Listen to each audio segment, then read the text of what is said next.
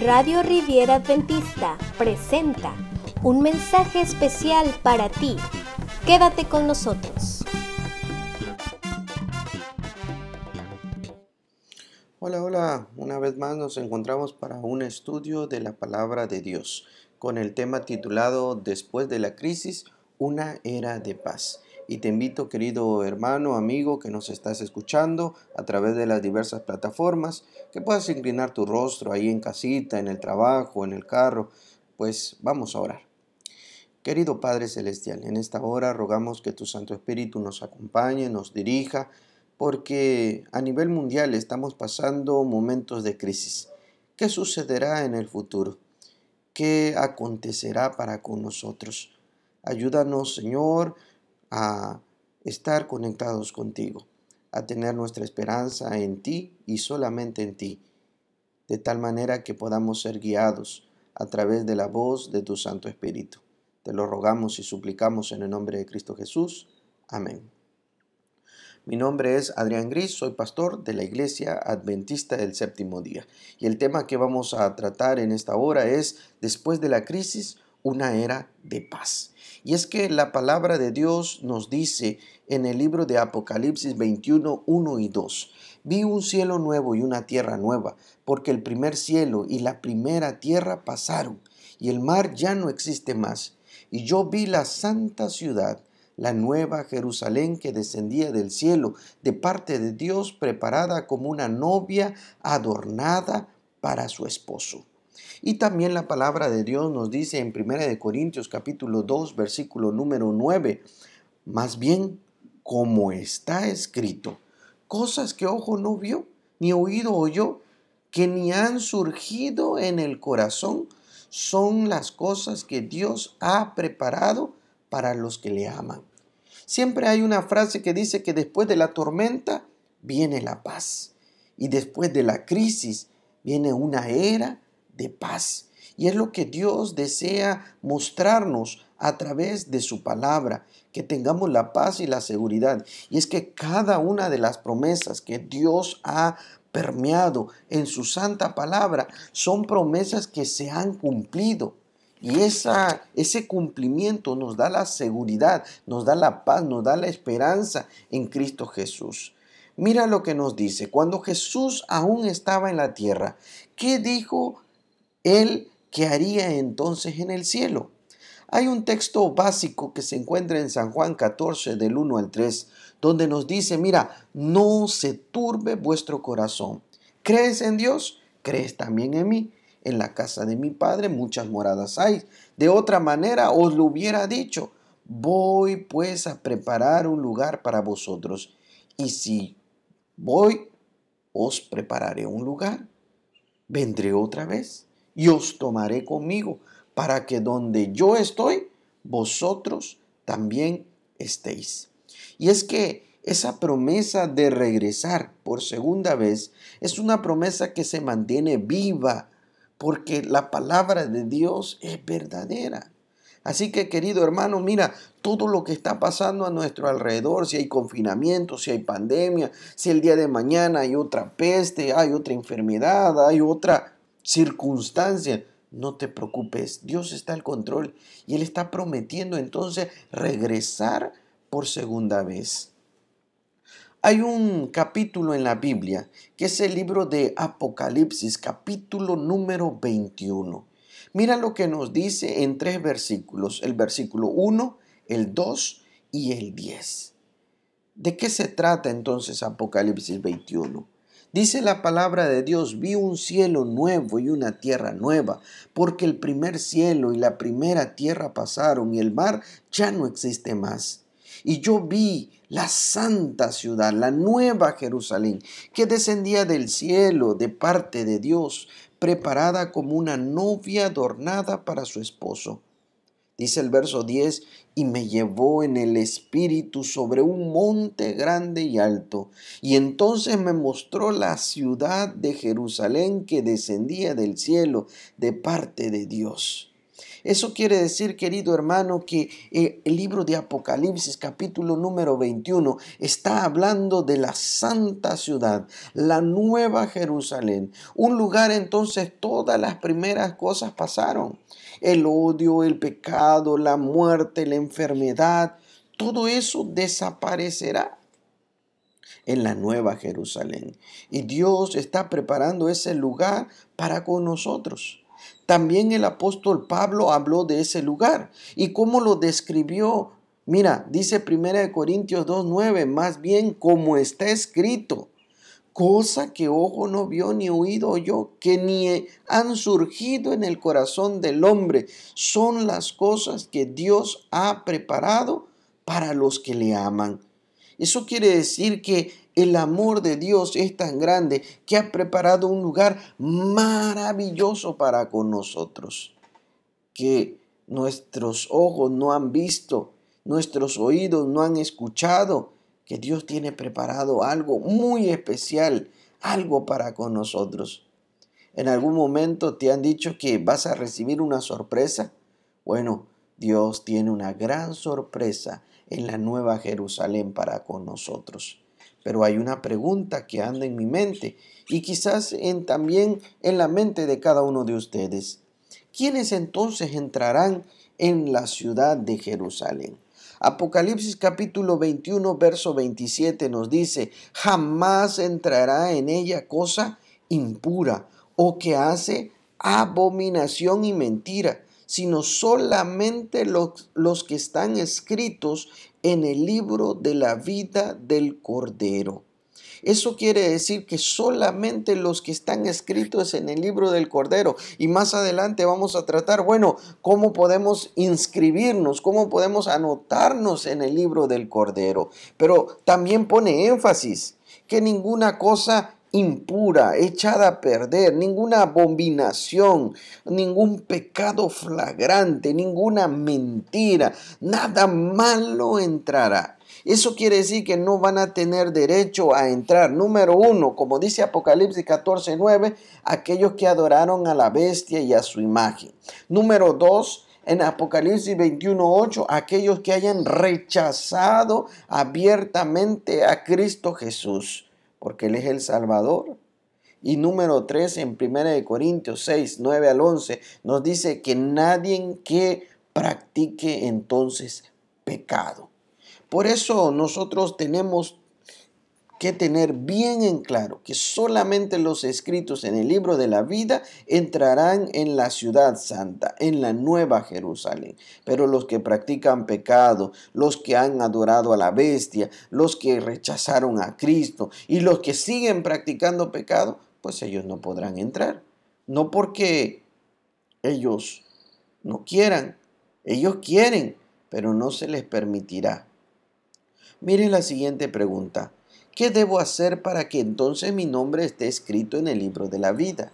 Dice Marcos capítulo 16, versículo 16, el que cree y es bautizado será salvo, pero el que no cree será entonces condenado.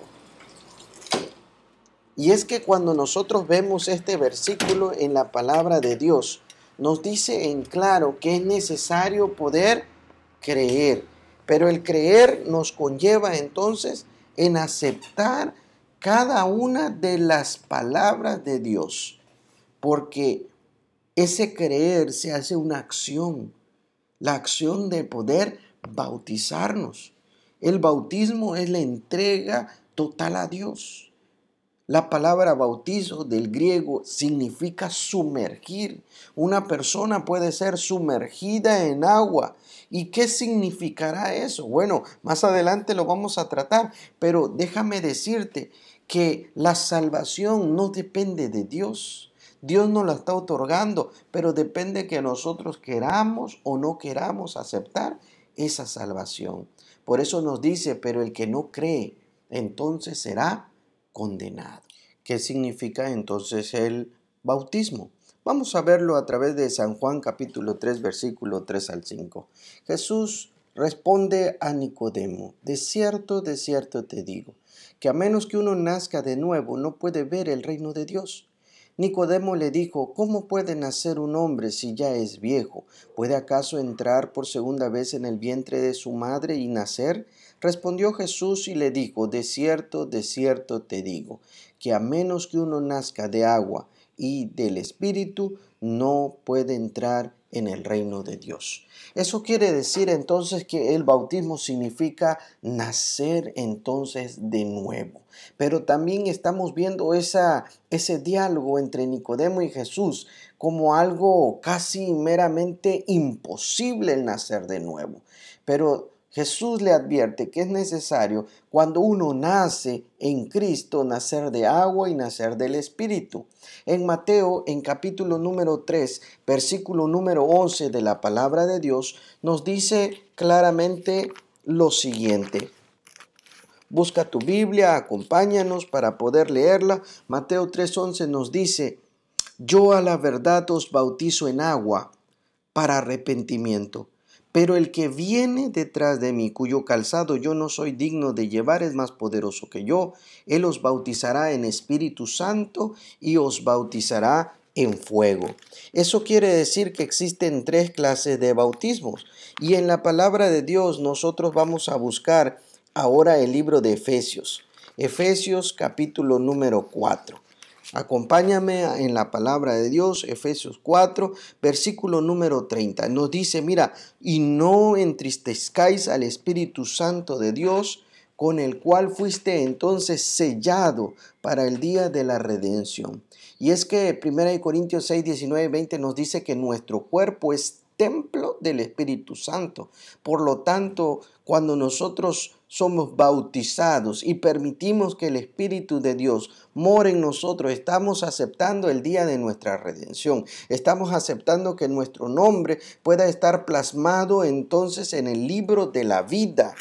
Pero también existe un bautismo más, que es el bautismo de fuego. Y dice Primera de Pedro capítulo 1 versículo número 6, por lo cual vosotros os alegráis aunque ahora por un poco de tiempo, si es necesario, tengas que ser afligido por diversas pruebas. Dice el versículo siguiente, el 7, para que sometida a prueba vuestra fe mucho más precioso que el oro, el cual aunque perecedero se prueba con fuego, el cual aunque sea hallada en alabanza, gloria y honra, cuando sea manifestado entonces Jesucristo. Eso quiere decir que cuando nosotros estamos hablando del bautismo, bautismo de agua, arrepentimiento, bautismo del Espíritu Santo, la unción de Él en nuestro cuerpo, en nuestra mente, en nuestro ser, para ser una nueva criatura, para que nuestro nombre quede plasmado en el libro de la vida, pero también estamos permitiendo que en medio de las pruebas y las dificultades Dios va a estar con nosotros para que nuestra fe tenga que ser probada pues tiene que ser a través de enfermedades, dificultades. Dios no manda eso, pero es el resultado natural de este mundo. Y en este mundo hay aflicciones, pero recuerden lo que Dios ha dicho, Él ha vencido al mundo. Entonces, ¿qué es lo que yo debo hacer entonces para ser bautizado? Hechos capítulo 2, 37 nos dice, entonces cuando oyeron esto, se afligieron de corazón y dijeron a Pedro y a los otros apóstoles, hermanos, ¿qué haremos? Pedro les dijo, arrepentíos y sean bautizados, cada uno de vosotros en el nombre de Jesucristo, para perdón de vuestros pecados y recibiréis el don del Espíritu Santo. Eso quiere decir que es necesario el arrepentimiento. ¿Qué significa arrepentimiento? Es darme cuenta de mi error, buscar ayuda, pero también salir del error, o sea, dar un giro de 180 grados. Si voy en un camino de maldad, entonces cambiar a un camino que me lleve hacia la, hacia la salvación. De tal manera que entonces a través del arrepentimiento podamos buscar el perdón de nuestros pecados a través de Cristo Jesús. Y es por eso que nosotros necesitamos entender lo siguiente. ¿Cómo debe ser entonces un bautismo?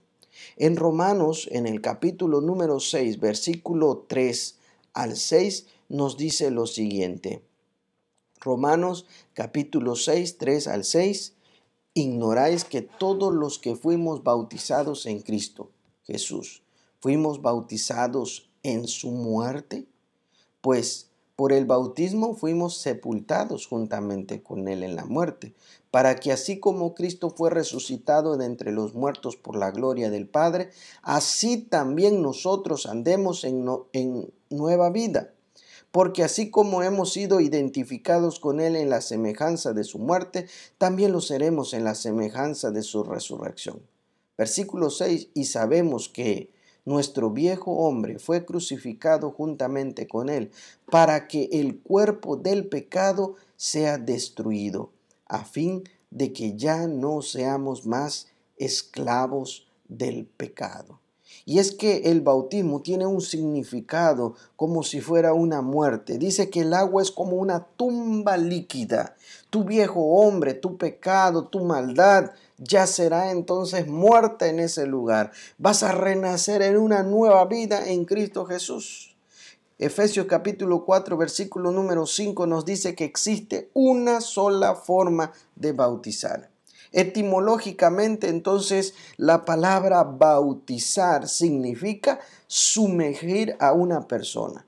No es echarle agüita, no es sobarle la cabecita, no es meterlo en leche, es utilizar agua, sumergir a una persona para colocarlo en las manos de Dios. ¿Qué desafío entonces Dios nos hace a nosotros ahora mismo? En Hechos capítulo 22, versículo 16 nos dice, ahora pues, ¿por qué te detienes? Levántate y bautízate y lava tus pecados. Invoca entonces su nombre. Hoy puede ser un gran inicio para ti y para mí, para buscar la ciudad santa. Necesitamos colocar entonces nuestra vida en las manos de Dios para que Él pueda renovarlo, para que Él pueda transformarlo, para que Él nos pueda entonces perdonar de toda maldad. Pero es necesario que nosotros nos arrepintamos, es necesario que tomemos la decisión entonces del bautismo, es necesario que entonces nosotros podamos ir a Él de todo corazón y al ser transformado nuestro cuerpo, nuestra mente, nuestro ser, podamos ser entonces aceptados para el trono de la gracia de nuestro Dios. Hay tres cosas que nosotros necesitamos hacer. Mira, número uno, debemos escoger el camino que nos lleva hacia la vida eterna. Si estás en un camino en el cual no estás respetando el nombre de Dios, sus normas, sus leyes, su autoridad, yo te invito entonces para que puedas escoger el mejor de los caminos, el camino que te conduce a la vida eterna.